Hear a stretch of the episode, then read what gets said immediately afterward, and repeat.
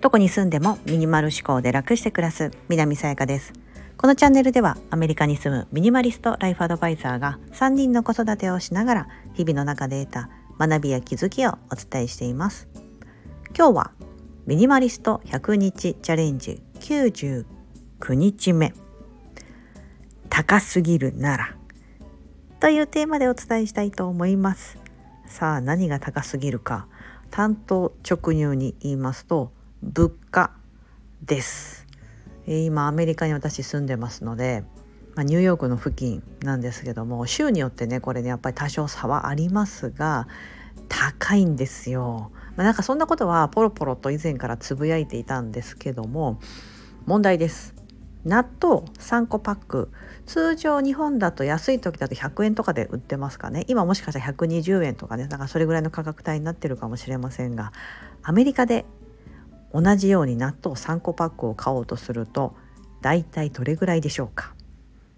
ちちちちちちち。さあ今いろんな答えが出たと思います。300円とか。1,000円とかいう答えも答えも出たかもしれませんが正解は現在の為替で考えさせていただきますね。えーと、今ねちょっと円安なので多少高くなりますが3個パック550円大体それぐらいがまあまあまあそんなもんかなとか、まあ、500円は超えてくるって感じです。日本円にすると。アメリカドルで言うと大体3ドル。3ドル切ってたら安いかな。2ドル台で納豆売ってると安っみたいななります。はい。まあそんな感じなんですよ。まあでも納豆って日本人にとっては私我が家みんな好きなんですよね納豆。で特にうち納豆ボーイがいまして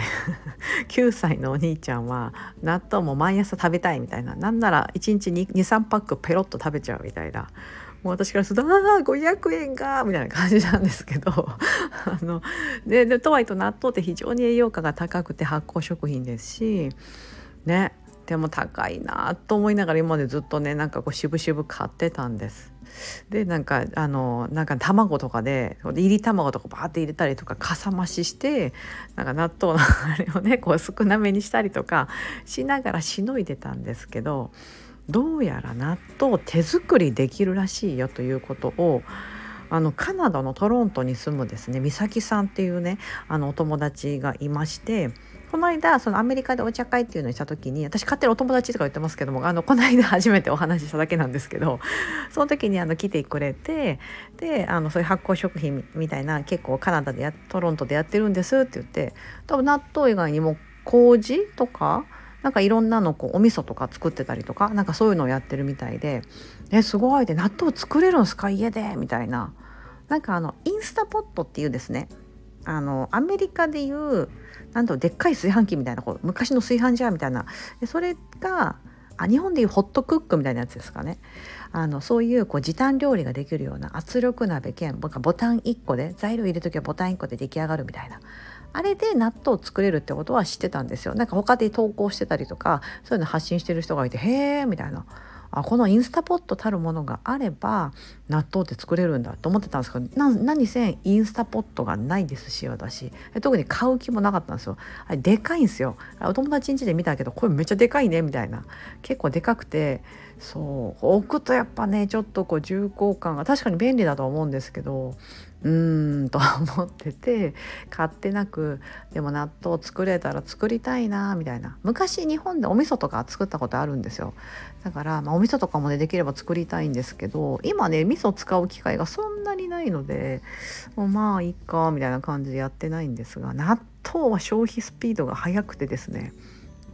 でもですねその美咲さんがね教えてくれたんですよ。納豆の手作り納豆の作り方。しかもそのインスタポットたるものがいらなくて家にある材料とあもちろん大豆は買わなきゃいけないんですけど大豆はやっぱりその大豆そのプレーンなできればオーガニックでっていうのでカナダとこれかなみたいなアメリカだとこれですかねみたいな感じで教えてくれてそれをもとに家でそのインスタポットなくても作れるということでやり方を教えてくれてやってみたんですよ。そしたら本当に結構簡単なんですよね。工程を見てもあなんかこれだったら全然いけそうみたいな。でそのまあもちろん置いとく時間がありますよその発酵させてる時間パンとかもそうじゃないですかパンもこうこねたらしばらく何時間か発酵させてみたいなやると思うんですけど、まあ、ああいう感じでまあほっとくって感じですよねその環境下でほっといてで次今度あのその納豆菌を混ぜてとか、まあ、納豆菌といっても市販のね通常のあの納豆を混ぜればいいだけなんでそんな難しくはないと。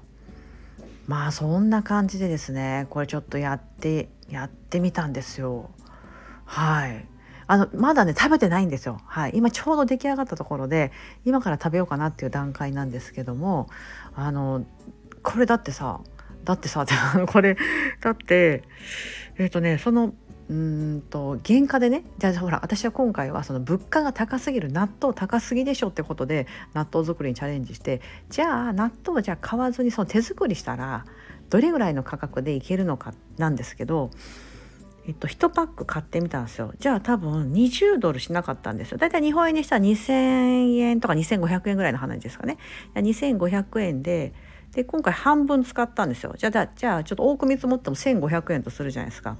で出来上がった納豆の量。じゃあその1,500円分の大豆を使って出来上がった納豆の量っていうのはもしそのパックで考えたらですね何個いけんだろうな。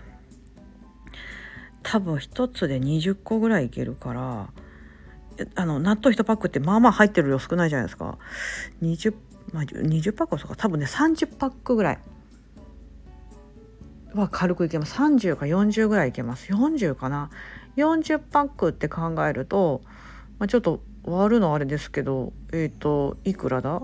今550円で3個パックって言ったじゃないですか。30パックで考えよう。30パックできたと。じゃあ550円だから5550円じゃないですか。ね、もしそれあの同じ量のものを市販で買ってたら5550円ですと日本円で。でも今回作ったやつ大豆の原料というのは1,500円でしたと。おほらほらめっちゃめっちゃ安くなったじゃないですか。5,500円かかるものが1,500円でできるんですよ。価格帯で言えば3分の1ぐらいですかね。そう。あだからまあ日本円と同じ価格帯になりましたよね。そうすると、うん、大体日本の3倍とかぐらいの納豆の価格だと思うのでそう。日本で納豆を買うのとほぼほぼ同じ。うん、もしかしたらそれ以上取れてるかもしれない。あの私今すごいあのざっくりで今考えたんで実際そのパックで考えた時どれぐらいできもしかしたらもっと量できてればもっと割安だと思うんですけど、うん、まあそんな感じでですね納豆を作ってみたんですよちょっとこれはミニマリスト100日チャレンジの99日目とかなりこうキワキワに持ってきたんですがやりたいなと思っててであでもこうそういうタイミングでやっぱり来るもんですよね。うん、その女神が現れてですね美咲さんが現れて「あ簡単にできますよ」みたいな感じで教えてくれてでやったら「本当だできた」みたいな。という感じで納豆の手作りというのは初めて人生で初めてトライしてみました。はいという感じでまあこれを、まあ、なんかなんですかね私が今回その言いたいことって、まあ、その物価高すぎからこの高すぎだなっていう状況に不満を漏らしながら私は今まで納豆を買ってたんですよ。高えなと思いながら。だったんですけどまあふつふつとその中で、まあ、高いからなんか手作りしたらもっと安いよね。なんか作ってる人いるよね。みたいな。で調べてみたけど、うん、まあでもなんか私には無理かとか材料ないしなとかそのね道具がないなと思ってたんですけどでもやっぱりそうやって思ってるとあなんかそういう情報が入ってきてでも前のめりで教えてみたいな感じで教えてもらってで自分でこ次行動に起こしてみるみたいな、うん。まあ、要はその自分がこう不平不満があるじゃないですか。私だったら物価高いなとか、うん、でそういう不満とかがあった時にその状況をなんか打破するためにというか、うん、その時のそのその状況をですねずっとずっとずっと不満に思ってるとしんどいじゃないですか。うん。ね、なんかわかんないですよ例えば仕事でもう安月給ですっごいしんどいんだけどってずっとその会社に居座るかいやもうここは一年放棄してちょっと転職でもやってみようかだったりとか上司に直談判してみようか給料の値上げをとかっていうふうに行動に起こすかそのままずっとずっと不満を抱えているかって全然違うじゃないですか。うんまあ、行動に起こした次の結果って何か開けるかもしれないし改善されるかもしれないし転職が成功するたりとかする可能性の方が高いじゃないですか。うん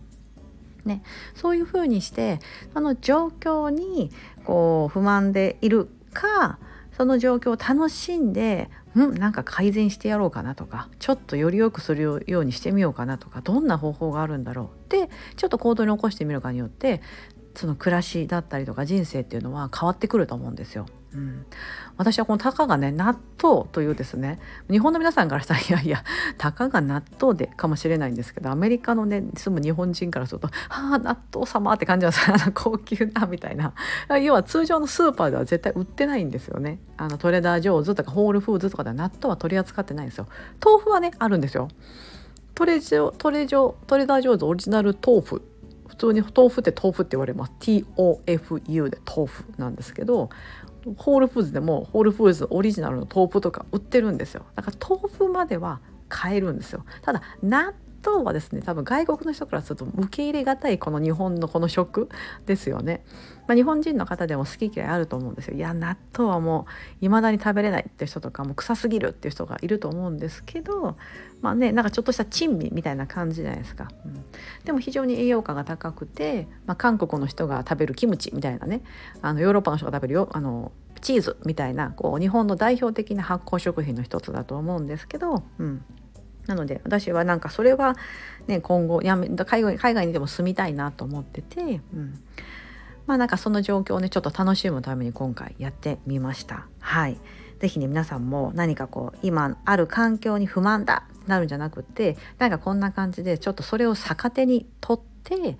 こうなんか一歩踏み出してみるとかやってみる。またこう思ってて情報を取りに行ってみるとかね、うん、っていう風にしていただくといいんじゃないかなと思っております。今日はミニマリスト100日チャレンジ99日目。高すぎるなら。というテーマでお伝えしてみましたさあ残すところたった1日となりました私は果たしてミニマリストを極められるのでしょうか？はいあのいつもお聞きいただき本当にありがとうございます。今日が皆様にとって素敵な一日になりますように。